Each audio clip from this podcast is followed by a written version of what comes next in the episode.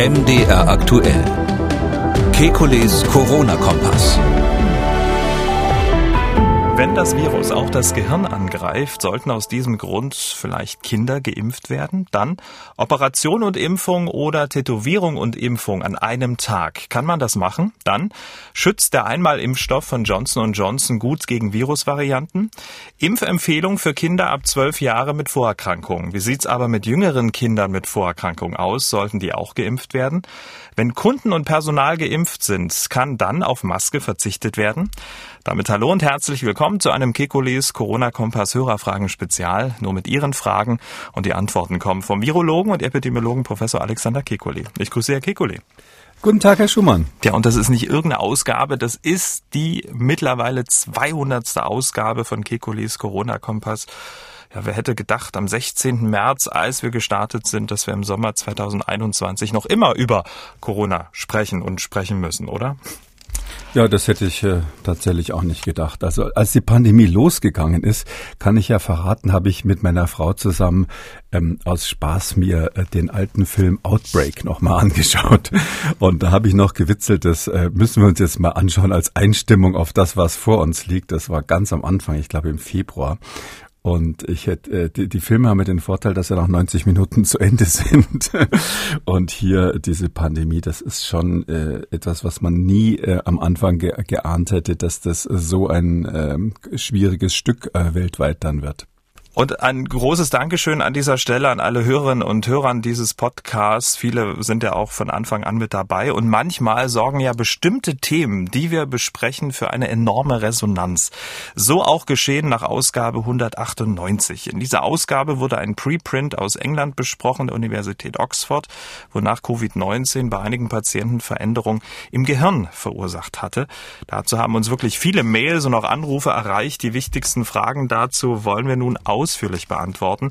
Herr Ackermann zum Beispiel hat gemailt, er schreibt, die Studie zeigt ja wohl, ähm, dass es auch bei infizierten Menschen mit schwachem Verlauf zu Gehirnveränderungen kommen kann. Nun seine Frage, wie sieht es dann bei infizierten, aber symptomfreien Kindern aus? Viele Grüße.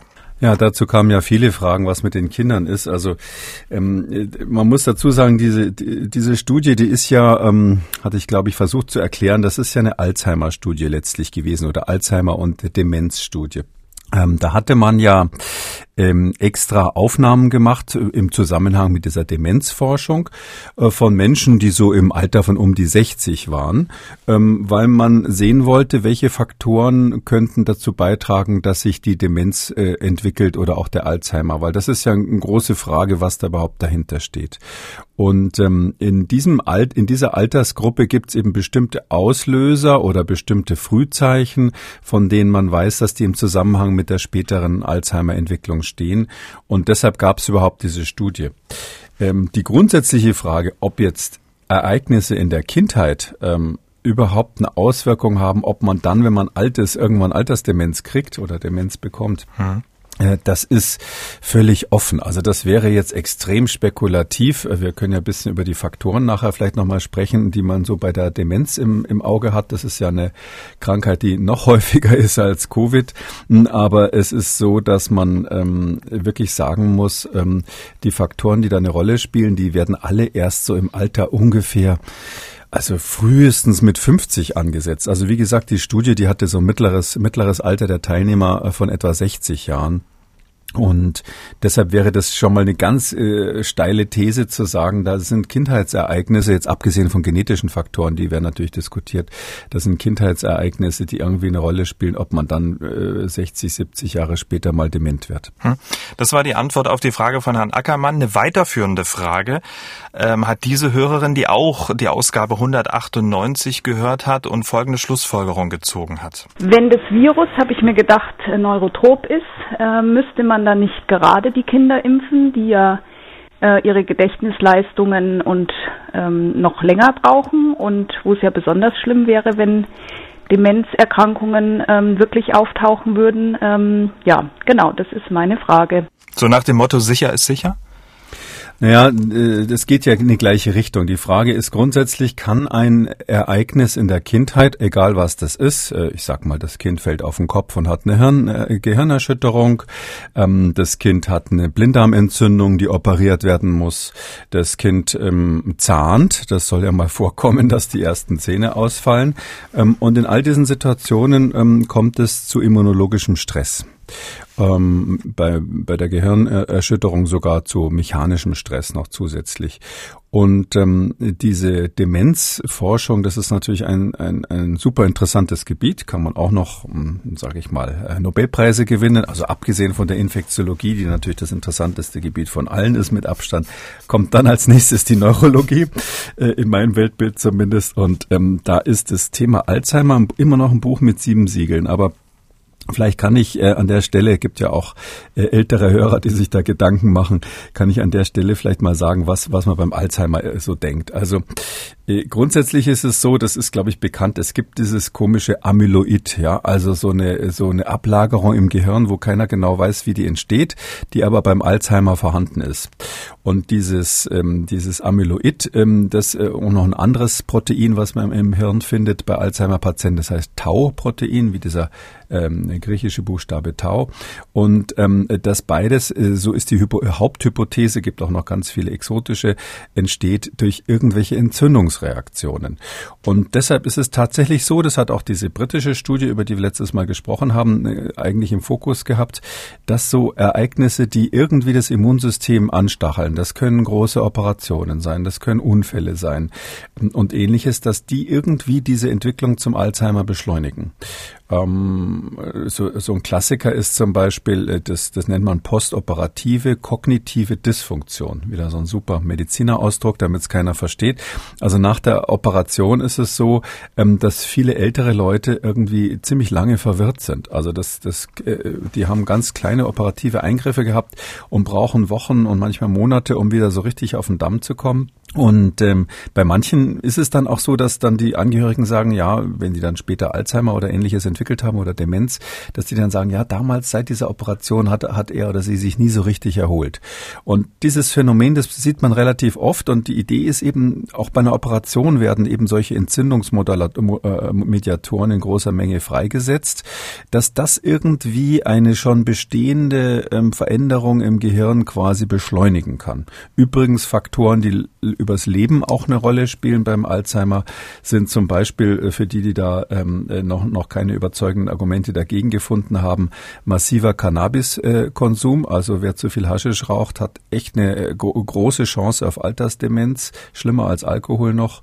Ähm, aber auch psychische Erkrankungen, Schizophrenien, ADHS gehen in diese Richtung. Aber es gibt auch Leute, die gezeigt haben, dass äh, im Alter dann eine chronische Zahnfleischentzündung oder sogar Veränderungen der Darm Darmflora eine Rolle spielen können. Übrigens auch Stress und Kummer, also Depression, depressive äh, Erkrankungen. So, jetzt haben wir eine Riesenliste und all das führt bei denen, die sozusagen sowieso schon auf der Kippe sind, aber dann eben 50 äh, plus oder eher 60 plus, führt es zu einer Beschleunigung dieses Vorgangs den man nicht genau versteht.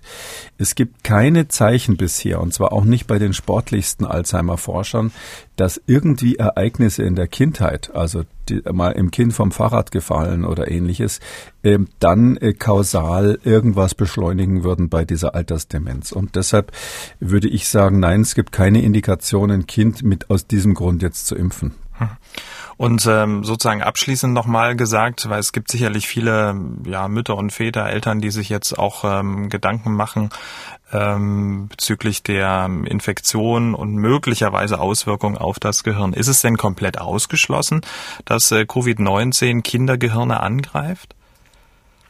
Nee, ausgeschlossen ist das natürlich nicht, aber da muss man vielleicht Folgendes sagen. Also ähm, es gibt ja bei ganz vielen Virusinfektionen, übrigens auch bei bakteriellen Infektionen, aber typischerweise bei Virusinfektionen gibt es das, was wir dann eine Begleitenzephalitis nennen. Also eine, äh, also äh, entzündliche Erscheinungen im Gehirn, Enzephalon ist ja das Gehirn, ähm, entzündliche Entsche Erscheinungen im Gehirn, die jetzt ähm, entweder damit zu tun haben, dass ein paar Viren es doch geschafft haben, über die sogenannte Blut-Hirn-Schranke ins Gehirn zu kommen, um, ohne dass jetzt da alles kaputt gemacht wird, aber das Immunsystem arbeitet eben dort und, und dadurch kommt es zu Entzündungsreaktionen oder ganz indirekt, ohne dass das Virus überhaupt es schafft, da reinzukommen ins Zentralnervensystem, kann es auch sein, dass quasi ähm, so eine immunologische Begleitreaktion eben für den Neurologen dann Symptome macht, die so aussehen wie eine Hirnentzündung. Mhm.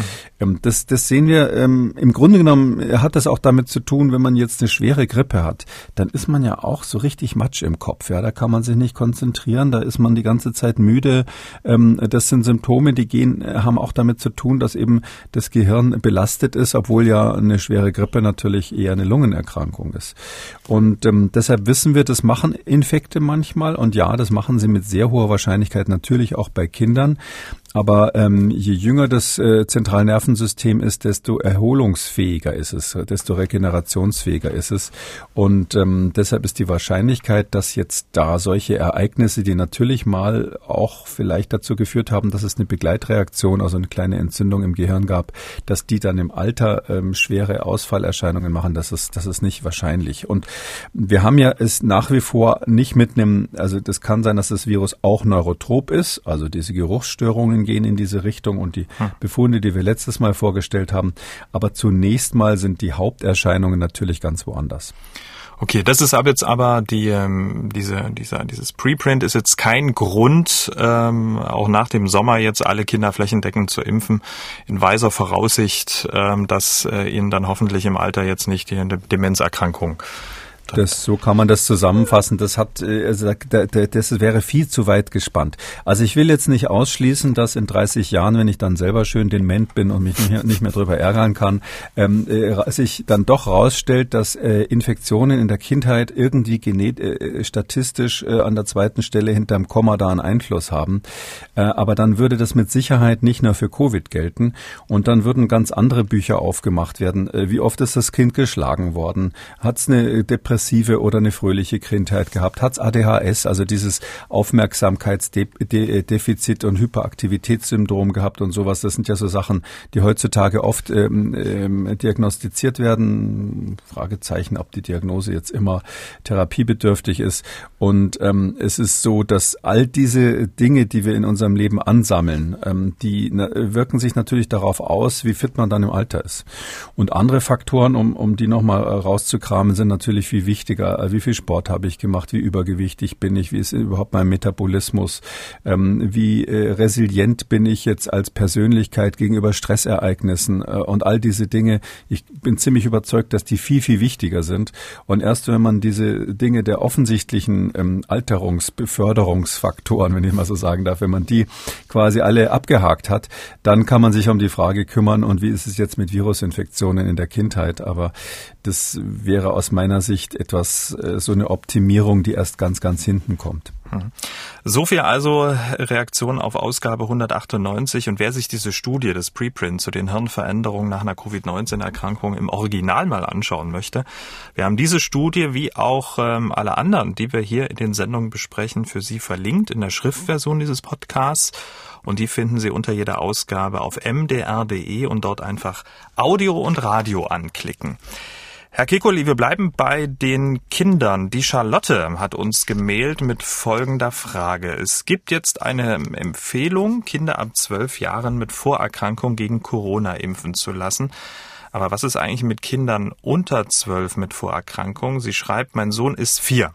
Er hatte seit er kleines Bronchitis, nun innerhalb von wenigen Wochen zweimal schwere Bronchitis mit langem Krankenhausaufenthalt und Sauerstoffgabe. Auslöser jedes Mal ein einfacher einfaches Schnupfenvirus. Die Sorgen und Ängste ähm, sind nun, was passiert, wenn er Corona bekommt. Im Kindergarten ist kein Kind geimpft. Der Bruder geht in die Grundschule, dort ist auch kein Kind geimpft. Was sagen denn Studien zu den Verläufen bei einer Corona-Erkrankung bei kleinen Kindern mit chronischen Lungenerkrankungen wie Bronchitis? Mein Sohn ist ja sicher kein Einzelfall und es gibt bestimmt genügend Eltern mit ähnlichen Sorgen. Wie sollen sich Eltern mit chronisch kranken Kindern verhalten und sind die Sorgen berechtigt? Liebe Grüße, Charlotte. Ui, ja, das ist eine ganze, ganzes ähm, Feuerwerk von Fragen. Ähm, also mal grundsätzlich ist es so, ähm, es gibt eine ganze Reihe von Studien, die bei Kindern einfach beobachtet haben, wie schwer Covid verläuft. Und da bleibt es bei der grundsätzlichen Einschätzung, bei Kindern verläuft es nicht schwerer als andere Atemwegsinfektionen auch. Häufig sogar asymptomatisch, das ist auch klar, aber wenn es symptomatisch ist, dann ist das im Grunde genommen eine Erkältungskrankheit von vielen. Das äh, ist schon mal das Wichtigste. Also dieser, dieser typische Unterschied, dass dieses eine Coronavirus, SARS-CoV-2, unser Pandemievirus, dass das jetzt besondere Erkrankungen macht, über, um die man sich überhaupt kümmern muss, ähm, das ist bei Erwachsenen und älteren Menschen oder auch ähm, Ältere mit schweren Vorerkrankungen. Wenn wir nur Kinder hätten, ähm, dann würden wir das gar nicht bemerken, dass dieses Covid unterwegs ist. Dann würden wir sagen, na ja, es war eine Saison mit vielen Atemwegsinfektionen und komischerweise, komischerweise nicht besonders besonders viel Grippe dabei wie sonst. Ähm, so, aber dann ist die Frage, was ist mit Bronchitis im Kindesalter? Also erstens, es gibt ähm, keine chronische Bronchitis in dem Sinn bei Kindern. Also das ist eine akute Bronchitis, äh, die immer mal wiederkommt, also eine Veranlagung oder eine, eine Prädisposition, wie wir sagen, eine Schwäche quasi bezüglich solchen Atemwegsinfektionen. Die verlaufen bei manchen Kindern dann schwerer als bei anderen. Ähm, manche haben es auch einfach häufiger als andere. Das hat, kann viele Gründe haben. Aber sozusagen eine chronische Bronchitis, wie man das bei Erwachsenen und vor allem älteren Menschen hat oder chronischen Rauchern oder sowas, das gibt es also im Kindesalter in dem Sinn nicht. Ja. Ähm, ähm, das, das sind dann einzelne Ereignisse. Und dann muss man eben schauen, warum hat ein Kind immer wieder eine Bronchitis? Ähm, der, natürlich gibt's Umweltfaktoren. Ja, wenn das jetzt ein Flüchtlingskind ist, was unter ganz üblen Bedingungen irgendwie übers Mittelmeer geschippert ist und so, äh, das ist natürlich klar, dass die äußere Belastungen haben.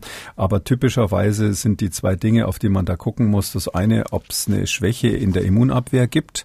Sehr, sehr selten, aber kommt manchmal vor. Äh, wird normalerweise beim Kinderarzt dann irgendwann mal untersucht, wenn er den Verdacht hat, dass ein Kind jetzt sich über, überdimensional häufig irgendwie alle möglichen Infektionskrankheiten holt.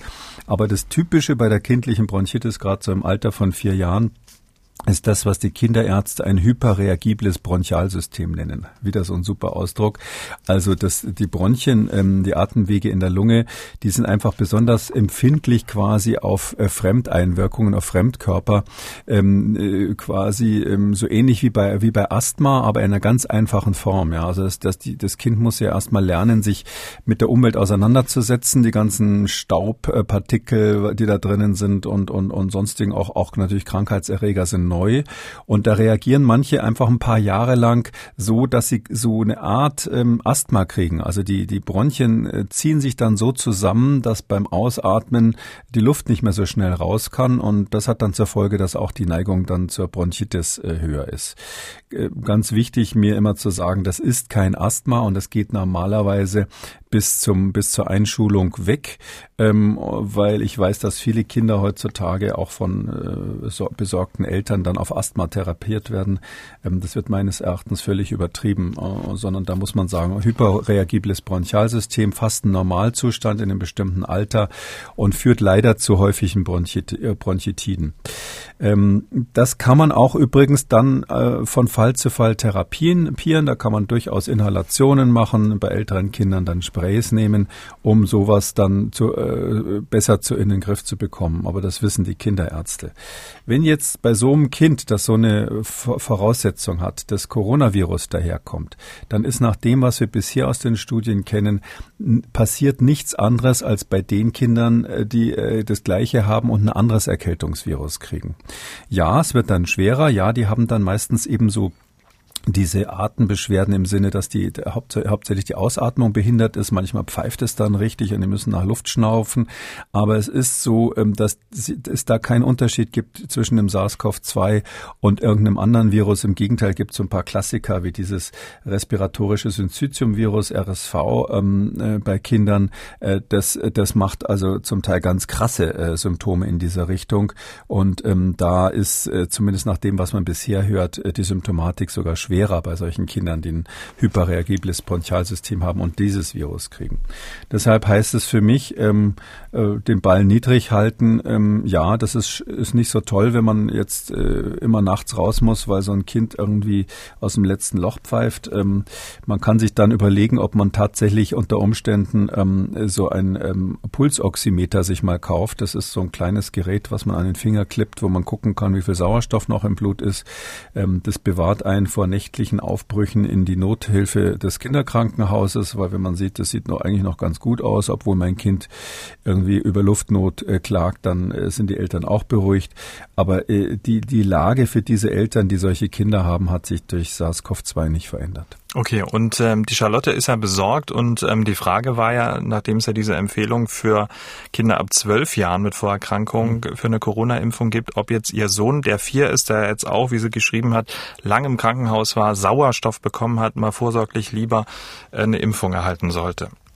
Ja, ähm, erstens vielen Dank. Das, das war keine Absicht, aber typisch fast schon politikermäßig bei der Antwort die Frage komplett aus den Augen verlieren, ist mir gerade passiert. Drum müsste es bei der 200. Folge eigentlich Schumann und Kekulé Podcast heißen, weil ohne, ohne diese Rückfragen würde ich wahrscheinlich mich öfters mal verlieren. Vielen Dank auch an Sie an der Stelle. Ja, also es ist so, ähm, es ist folgendermaßen, äh, wir ähm, haben die Situation, ähm, dass die Zulassung einfach ab zwölf ist. Das ist schon mal das Grundsätzliche. Das heißt also, Zwei Stufen sind es ja immer. Erstens, es muss ein Medikament zugelassen sein. Äh, das heißt, dann ist es sozusagen juristisch bei uns nach Arzneimittelgesetz in Deutschland verkehrsfähig. Zweite Stufe ist äh, die zugelassenen Medikamente. Welche Empfehlungen gibt es da? Und da ist ja bekannt, dass die Ständige Impfkommission eine generelle Impfung erst ab 18 jetzt empfiehlt und ähm, davor ab 12, äh, wo die Zulassung besteht, eben ähm, nur mit Vorerkrankungen.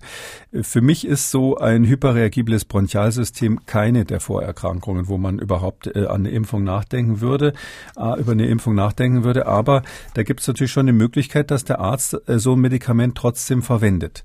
Das ist der sogenannte Off-Label-Use, wenn das jemand mal googeln will. Also Off-Label-Use, Off-Label, also äh, heißt quasi ähm, etwas, was nicht auf dem Etikett steht sozusagen, nicht auf dem Beipackzettel steht.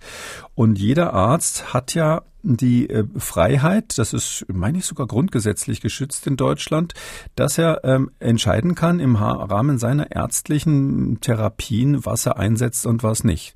Der Arzt kann, wenn er will, ihnen äh, Blutegel aufsetzen, um sie zu therapieren, auch wenn das vielleicht manche bisschen antiquiert finden oder Schropp, Schropfköpfe machen. Er kann wie so ein Heiler in Westafrika einfach ein paar bengalische Feuer machen, rot und grün, und dann ähm, der Meinung sein, dass sie davon therapiert werden. Also der Arzt darf letztlich machen, was er für richtig hält. Ähm, das Arzneimittelgesetz greift da nicht ein und es ist auch nicht verboten, das zu machen, weil in Deutschland ähm, der Grundsatz gilt, alles, was nicht explizit verboten ist, ist erstmal erlaubt. Natürlich muss der Arzt, insbesondere wenn dann was schief geht, hinterher belegen, ähm, dass er irgendwie auf wissenschaftlicher Grundlage gearbeitet hat, was insbesondere bei dem bengalischen Feuer äh, dann irgendwie unter Umständen ein Problem sein könnte.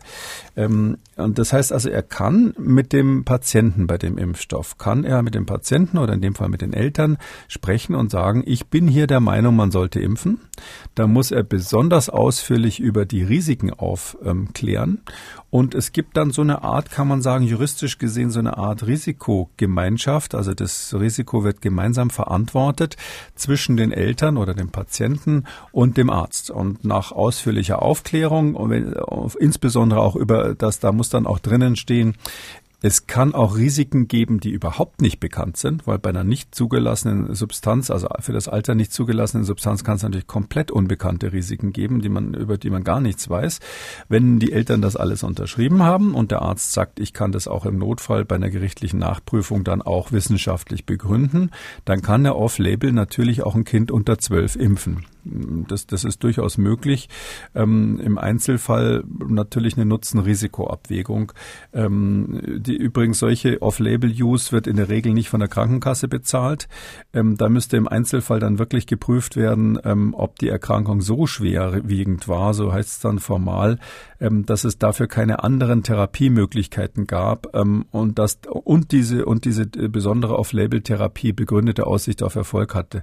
Also das ist extrem selten der Fall Fall. Das ist eher so bei schwersten Krebserkrankungen, wenn man ein neues Medikament aus der Studie nimmt, für das, dass es noch keine Zulassung gibt. Ähm, bei einer Impfung würde ich jetzt sagen, in dem Alter ist das nicht der Fall, aber man weiß natürlich nie am Schluss, wie die äh, Oberverwaltungsgerichte entscheiden. Ähm, aber grundsätzlich gesehen mal keine Kassenleistung, ärztlich, äh, elterliche Zustimmung erforderlich, sehr, äh, sehr ausführliche Aufklärung, dann könnte der Arzt impfen. Hm. Wenn jetzt der Sohn von Charlotte Ihr Sohn wäre, was würden Sie denn machen? Na, ich selber würde das nicht machen. Ich sehe da, ich sehe da äh, aus, aus diese, gerade weil ich jetzt zuletzt habe ich so ein bisschen die juristische Abwägung ja geschildert. Wenn man das vor Augen hat, ähm, Sie ahnen das, also ich bin natürlich kein Jurist, aber als Sachverständiger vor Gericht ist, kriegt man das oft mit, worum es da so geht. Also ähm, es ist natürlich so, ähm, die, bei dieser Abwägung, äh, die, die, die, wie gesagt, die Bronchitis ist nichts Chronisches. Das Kind hat äh, quasi eine genetische oder Veranlagung im weitesten Sinne für schwere Verläufe bei Atemwegsinfektionen. Da gibt es aber viele andere, die mindestens genauso schlimm sind wie Covid oder SARS-CoV-2-Infektion.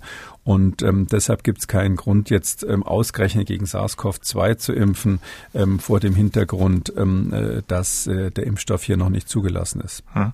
Und äh, in ein paar Monaten ja, wird die Frage möglicherweise dann auch äh, von den Herstellern beantwortet. Weil aktuell laufen ja auch Studien oder die Studien werden ja auch auf äh, ganz kleine Kinder ausgeweitet, bei Pfizer zum Beispiel paar Wochen sollen ja Kinder ab sechs Monate für eine Studie auch dazugeholt werden. Die sollen dann auch nur drei Mikrogramm pro Impfung, glaube ich, erhalten. Ja, äh, es geht in die Richtung und ich kann, meistens sind die USA ja im Guten wie im Schlechten da Vorreiter. Und ähm, in den USA ist ganz stark der Druck und die Diskussion, wir müssen jetzt die Kinder impfen und das geht gar nicht, dass unter zwölf noch keine Zulassung ist und ähm, äh, natürlich äh, guckt man auf Israel, da hat man jetzt äh, gerade in zwei Städten Ausbrüche, ähm, obwohl in den Städten weitgehend geimpft wurde, ausgerechnet in Schulen, weil eben da zum Teil noch nicht geimpft wurde und sagt dann, Mensch, jetzt muss, gibt's in Israel aktuell wieder Lockdown-Maßnahmen oder zumindest, sage ich mal, Beschränkungen, die waren ja komplett gelockert und äh, zur Erinnerung, Israel ist Weltmeister beim Impfen und äh, trotzdem haben die jetzt, äh, müssen jetzt plötzlich wieder Masken tragen und ähm, da regen sich jetzt alle wahnsinnig auf und sagen nur wegen, weil die Kinder Kinder nicht geimpft sind, müssen wir jetzt wieder hier Masken tragen und, und können nicht mehr Party machen und wir wollen jetzt Schluss mit Corona, heißt bei denen meistens Schluss mit Lockdown und deshalb her mit den Kindern, die sollen jetzt geimpft werden. Also so ist, sage ich mal, global die Tendenz. Ähm, Sie hören aus meinem bisschen zynischen Ton raus, dass ich ähm, immer davor warne, äh, das Genervtsein von den Lockdown-Maßnahmen zu vermischen mit äh, den echten Gefahren durch die Krankheit selber. Ja, die Krankheit ist gefährlich und es geht für bestimmte Personen super gefährlich und deshalb müssen wir was tun dagegen. Aber wir sollten nicht äh, Kinder impfen, weil wir in Urlaub fahren wollen, weil wir keine Masken tragen wollen, weil wir keinen Bock mehr auf Lockdowns haben.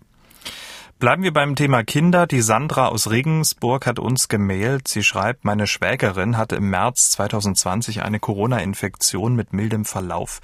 Ihr Antikörpernachweis lag vor kurzem bei ca. 150. Jetzt hat sie vor zwei Wochen meine kleine Nichte entbunden und stillt diese auch.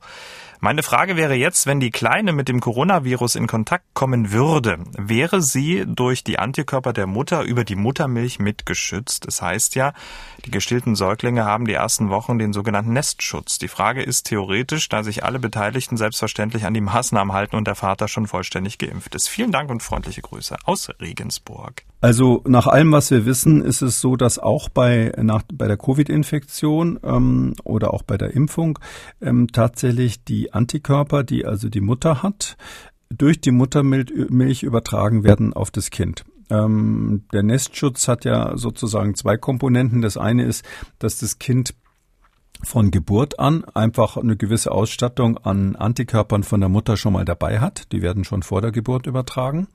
Und die halten sich aber nicht besonders lang. Ich sage jetzt mal so Größenordnung sechs Monate. Und dann ähm, ist es aber so, dass ähm, durch das Stillen von der Mutter weitere Antikörper auch mit der Muttermilch äh, übertragen werden können. Ähm, alle Studien, die wir bis jetzt so haben, deuten darauf hin, ähm, dass tatsächlich es auch einen Nestschutz gibt bei Kindern, so dass man hoffen kann, dass ein Kind, was ähm, neu geboren ist, eine gewisse Zeit lang vor einer Covid-Infektion jetzt besser geschützt ist als ein Kind, wo die Mutter jetzt gar keinen Kontakt mit dem Erreger oder einem Impfstoff gehabt hat. Ob das jetzt sozusagen ähm, äh, wie lange das hält, ob das dazu führt, dass das Kind überhaupt nicht infiziert wird oder nur asymptomatisch oder leicht symptomatisch infiziert wird, ähm, dafür gibt es noch keine Studien. Also das ist, das ist nicht bekannt. Aber im Prinzip äh, gibt es äh, Daten, die schon gezeigt haben, dass die Antikörper auch in der Muttermilch übertragen werden zum Beispiel.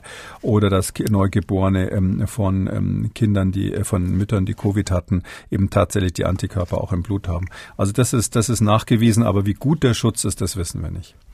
Diese besorgte Mutter hat angerufen, ihr Sohn ist schon ein bisschen älter.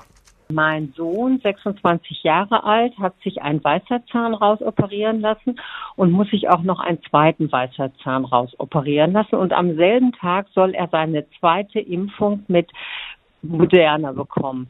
Meine Frage an Sie, sollte er das an einem Tag machen oder spricht was dagegen, eine OP und eine Impfung am selben Tag zu bekommen? Und weiterführend hat Herr Wienold, passt ja auch dazu, äh, gemailt und er will wissen, mich würde interessieren, ob es in irgendeiner Weise bedenklich wäre, sich am selben Tag kurz hintereinander impfen und tätowieren zu lassen. Ja, das ist die grundsätzliche Frage, die man natürlich stellen muss. Wie ist es mit Operationen? Ähm, wir haben bei anderen Impfstoffen so als Faustregel, ich weiß gar nicht, ob das jetzt irgendwo ganz offiziell empfohlen wird, aber die meisten Krankenhäuser machen das so, dass man sagt, äh, bei einem Totimpfstoff soll man nach der Impfung drei Tage warten bis zur ähm, Operation, wenn man die Operation natürlich geplant ist. Und bei einem Lebendimpfstoff ähm, soll man zwei Wochen warten bis zur Operation. Und vor allem nach der Impfung, also dass man quasi ähm, erst operiert und dann impft, das ist weniger kritisch, sofern die Operation natürlich gut verlaufen ist. Hm, aber äh, das Problem ist immer, wenn man zuerst impft. Ähm, und deshalb würde ich sagen, hier in diesem Fall ist es sinnvoll, weil wir ja bei diesen diesen neuen Impfstoffen noch nicht so viel Erfahrung haben, äh, zu sagen, ähm, 14 Tage warten nach der Impfung und dann erst ähm, geplante Operationen machen. Mhm. Ähm, warum ist das so? Ähm, gibt letztlich ähm, zwei verschiedene Gründe, die da wichtig sind. Der eine ist, äh, die Operation aktiviert immer das Immunsystem. Hatten wir vorhin so ein bisschen auch beim Thema Alzheimer. Es ist so, äh, wenn man die Entzündungsparameter im Blut misst, ja, Laborärzte können sich das ja anschauen, in welchem Entzündungszustand ein Mensch ist. Die gehen also dramatisch hoch, selbst wenn sie nur eine kleine äh, Blinddarmoperation oder sowas gemacht haben, weil einfach diese Verletzung des Körpers und die damit dann zusammenhängenden Regenerationsprozesse aus Sicht des Körpers eine ganz ganz starke Entzündungsreaktion erfordern. Hm, äh, wenn man das jetzt sozusagen da noch eins äh, draufsetzt oder wenn man das parallel macht zu der Entzündungsreaktion, die durch die, ähm, durch die Impfung entsteht, dann ist es einfach so, dass man den Körper übermäßig stresst, ohne dass das notwendig ist. Klar wird es in den meisten Fällen gut gehen, aber ich würde das tendenziell nicht machen, weil eben äh, die, unter der Operation dann mit der Narkose, auch den Medikamenten, die man gibt, das sowieso schon eine schwere Belastung ist und die dann noch drauf auf die die ähm, Impfreaktion, das würde ich nicht empfehlen. Der andere ganz praktische Grund ist der, ähm, dass die Operateure das nicht wollen, weil stellen Sie sich mal vor, Sie haben jemanden operiert mh, mm, und hoffen, dass alles gut gegangen ist und am nächsten Tag ähm, hat der Schüttelfrost und Fieber und sagt, ich habe so Kopfschmerzen, dann sind Sie als Operateur oder auch als Anarch äh, Anästhesist, nicht als Anarchist, als Anästhesist sind Sie dann ähm, sofort alarmiert, ja, und ähm, denken, oh Backe, was ist da los? Dann nehmen sie dem Blut ab, dann machen sie alle möglichen Tests, um zu gucken, ob da bei der OP nichts schiefgegangen ist. Und wenn sich dann rausstellt, ach, der ist vorgestern geimpft worden, das ist eine Nebenwirkung, der, eine Reaktion auf die Impfung, dann äh, ist es schwierig. Ja, dann, dann können sie es auch nicht auseinanderhalten. Dann wissen sie nicht, war es jetzt die Impfung oder war es meine OP.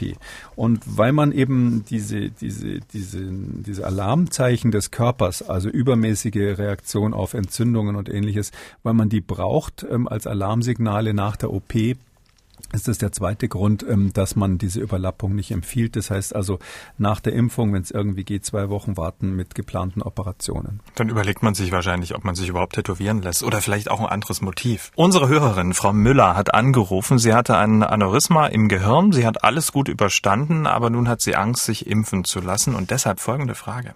Ich weiß nicht, mit welchem Impfstoff, mit BioNTech oder soll ich warten auf dieses neue Novovax? Könnten Sie vielleicht erklären, wo der Unterschied besteht und ob es da bei dem neuen Novovax ähm, eventuell weniger Nebenwirkungen ähm, sein werden? Und diese Hirnvenenthrombose, die möchte ich halt vermeiden. Ich glaube, das möchte jeder. Ähm, ich bin mir sehr unsicher und ich würde mich sehr freuen, wenn Sie meine Frage beantworten würden. Vielen Dank. Tschüss. Ja, also die Empfehlung ganz kurz, ich würde mich impfen lassen mit BioNTech. Ähm, AstraZeneca ist in der Tat jetzt in dem vielleicht, Fall vielleicht nicht der, der äh, zu empfehlende Impfstoff, aber bei BioNTech gibt es also keine Gründe, die dagegen äh, sprechen. Ähm, mit dem Novavax ganz kurz, das ist ein Impfstoff, der ja mm, erst im dritten Quartal, so ist es jetzt vorhergesagt, die ähm, Zulassung beantragen will. Ähm, wenn die Zulassung dann kommt, dann muss die Produktion hochgefahren werden und dann äh, muss abgewartet werden, ob das in die Empfehlungen des ähm, der Stimm äh, Ständigen Impfkommission mit aufgenommen wird, wahrscheinlich dann ja. Und wir wissen aber nicht, ähm, wie es dann mit den Nebenwirkungen aussieht. Also das äh, ist zu erwarten, dass ähm, oder man kann grundsätzlich sagen, dass bei so einem Impfstoff, der auf einem eher klassischen Wirkprinzip äh, beruht, also in dem Fall ist es ein künstlich hergestelltes Protein, ähm, da, dass der jetzt keine äh, völlig exotischen Langzeitnebenwirkungen haben wird. Unterschreiben kann das natürlich auch keiner, aber das ist irgendwie plausibel, weil man das Wirkprinzip seit Jahrzehnten kennt und zum Beispiel bei der Hepatitis B-Impfung, die so ähnlich funktioniert, mh, hm, da ist es so, die wird ja inzwischen schon bei Kindern empfohlen ähm, und daher ist es, äh, kann man sagen, dass da hat man echt Erfahrungsschatz. Also in, in, für Menschen, die jetzt, sage ich mal, ähm, irgendwie Angst haben, was ist in 30 Jahren Jahren? Wie äh, neues Wirkprinzip muss es denn unbedingt sein? Ähm, da gibt es ja inzwischen, habe ich gelernt, sogar Buchautoren, die damit richtig viel Geld verdienen, dass sie solche Ängste schüren. Ähm, für solche Menschen ist quasi eine Kompromisslösung aus meiner Sicht, wenn man jetzt sagt, okay, Ärzten und Technik traue ich mal grundsätzlich nicht, dass man sagt, dann kann man vielleicht sich eher mit so einem konventionelleren Impfstoff wie Novavax dann anfreunden, wenn er denn kommt. Ähm, aber in diesem Fall jetzt, ähm, Aneurysma habe ich verstanden, es ist also eine Ausbeulung eines Blutgefäßes, meistens eine Arterie, wo ähm, äh, quasi eine Blutungsgefahr vorhanden ist. Je nachdem, wo das Aneurysma ist, wenn es im Gehirn ist, ähm, kann ich mir vorstellen, dass das operiert wurde. Ich habe das jetzt nicht ganz verstanden, ob die äh, Hörerin Frau Müller jetzt operiert wurde oder nicht. Aber falls sie operiert wurde, ist es natürlich so, solche Menschen haben danach auch ein erhöhtes Risiko für Thrombosen an genau der gleichen Stelle auch wieder falls sie ähm, Corona bekommen, also falls sie eine äh, SARS-CoV-2-Infektion bekommen. Äh, das ist ja klar, dass die Corona-Infektion ein besonders hohes Risiko für Menschen mit Gefäßerkrankungen auch macht, weil es auch da ja viel massiver als nach der AstraZeneca-Impfung ähm, zu solchen Thrombosen kommt, zu solchen Mikrothrombosen. Die sind ja quasi Standard bei, ähm, bei äh, SARS-CoV-2-Infektionen. Und wenn man dann so eine Stelle hat, die mal operiert wurde oder so ein Aneurysma, was quasi so eine Ausbeulung eines Gefäßes ist, ist, wo das Blut nicht richtig ähm, äh, durchfließt, sondern eher mal stockt, dann ist man besonders gefährdet. Wir wissen, dass auch Menschen, die operiert wurden an Blutgefäßen, nicht nur im Gehirn, dass die danach ein deutlich erhöhtes Risiko haben, gibt es eigene Auswertungen äh, für schwerste Verläufe bei ähm, Covid. Und deshalb empfiehlt zum Beispiel ähm, die ähm, Deutsche Gesellschaft für Gefäßchirurgie, die sind also zuständig, vor solchen Gefäßoperationen ähm, grundsätzlich äh, gegen SARS-CoV-2 ähm, zu impfen, also eine Corona-Impfung zu machen. Warum?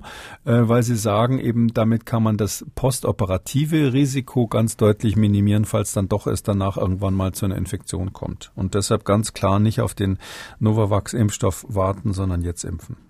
André hat uns gemailt. Er schreibt, ich bin Mitte 40. Ich wurde vor ungefähr drei Wochen von meinem Hausarzt mit Johnson Johnson geimpft. Eigentlich alles gut, könnte man meinen, schreibt er. Aber nun wird bei den aktuellen neuen Mutanten immer davor gewarnt, sich nach der ersten Impfung schon in Sicherheit zu wiegen. Bei Johnson Johnson gibt es bekanntlich aber nur die eine Impfung.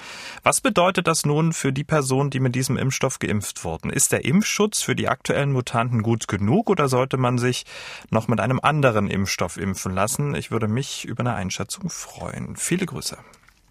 Ui, das ist jetzt ein heißes Eisen.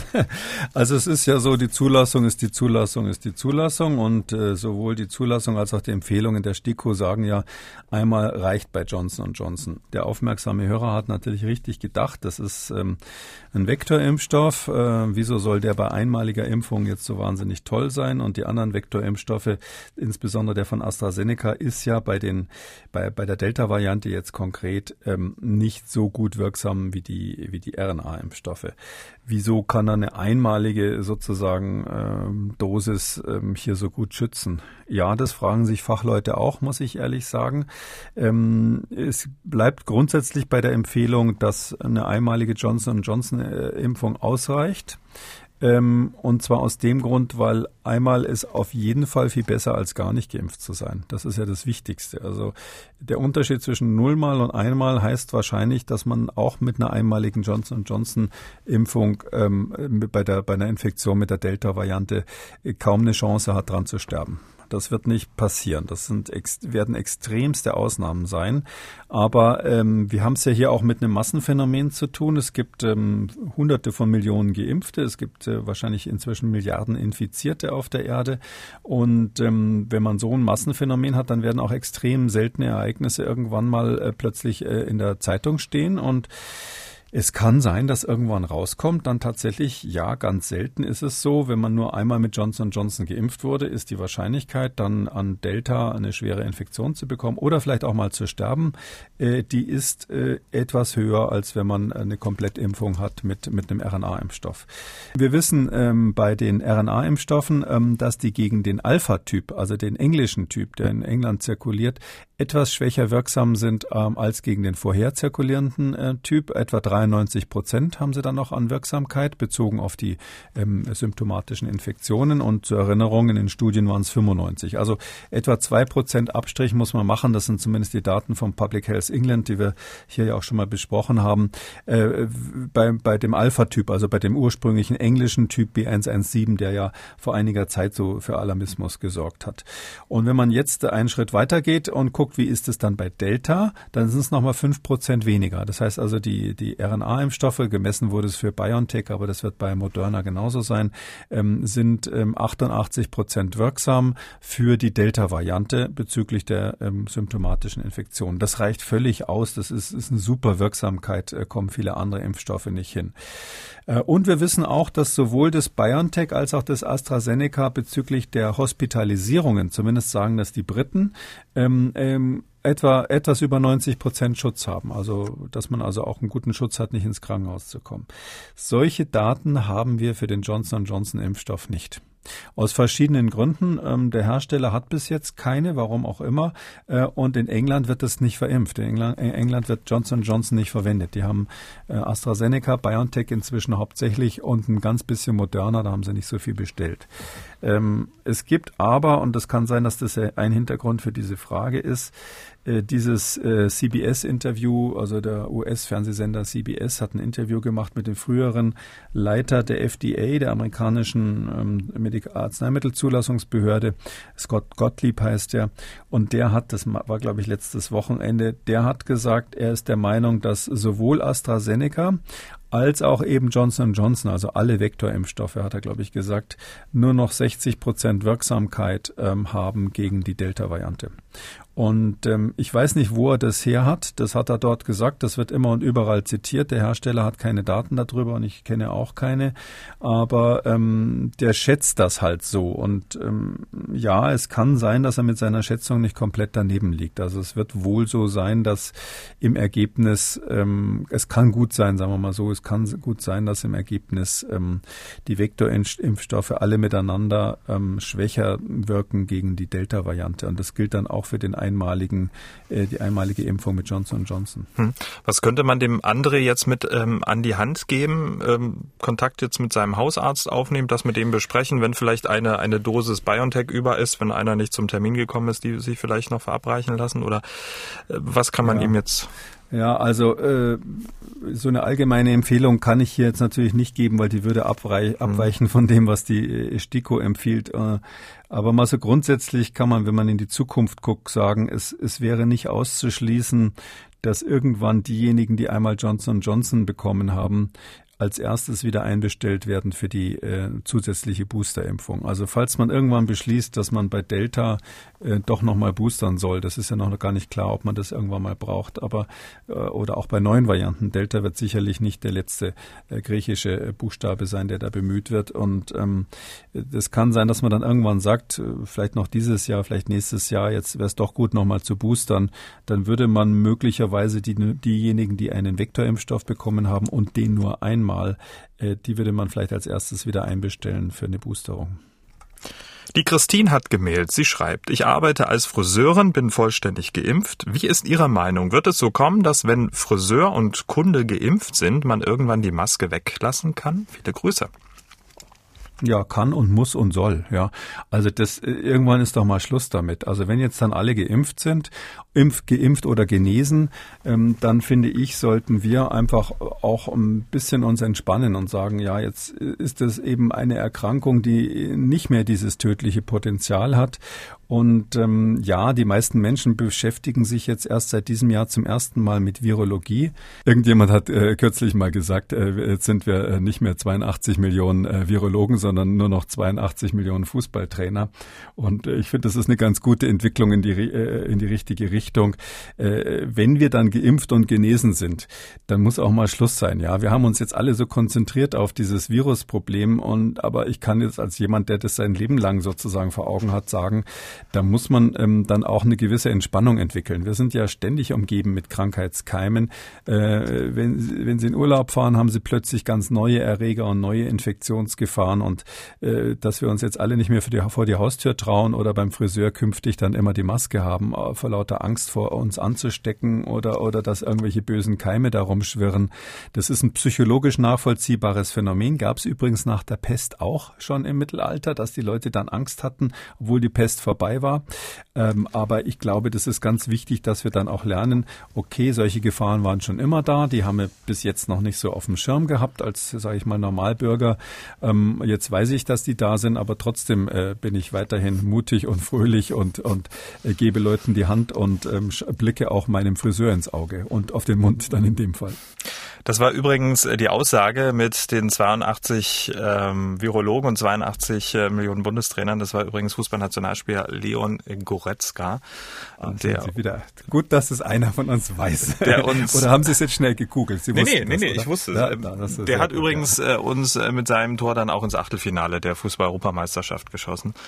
Und äh, ja, kleine. Was gab's ein Tor, was was was nicht vom Gegner geschossen wurde in dieser? In der Tat. In dieser, in dieser, ja. ah, okay. Das lässt hoffen dann für die weiteren Begegnungen.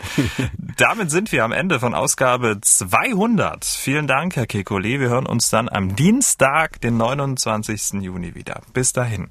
Freue ich mich drauf. Bis dann, Herr Schumann. Sie haben auch eine Frage. Dann schreiben Sie uns an mdraktuell-podcast.mdr.de oder Sie rufen uns an. Kostenlos geht das 0800 322 00. Alle Spezialausgaben und alle Folgen Kekules Corona-Kompass unter Audio und Radio auf mdr.de, in der ARD-Audiothek bei YouTube und überall, wo es Podcasts gibt. Und hören Sie doch mal auch in andere Podcasts von MDR aktuell rein, zum Beispiel in Das große Ganze, der gesellschaftskritische Podcast von MDR aktuell. In der aktuellen Ausgabe geht es um große Internetkonzerne, die mit unseren privaten Daten Geld Geld verdienen, die Datenkraken und die Gefahr, die von ihnen ausgehen. Das große Ganze der gesellschaftskritische Podcast von MDR aktuell. MDR aktuell. Kekules Corona-Kompass.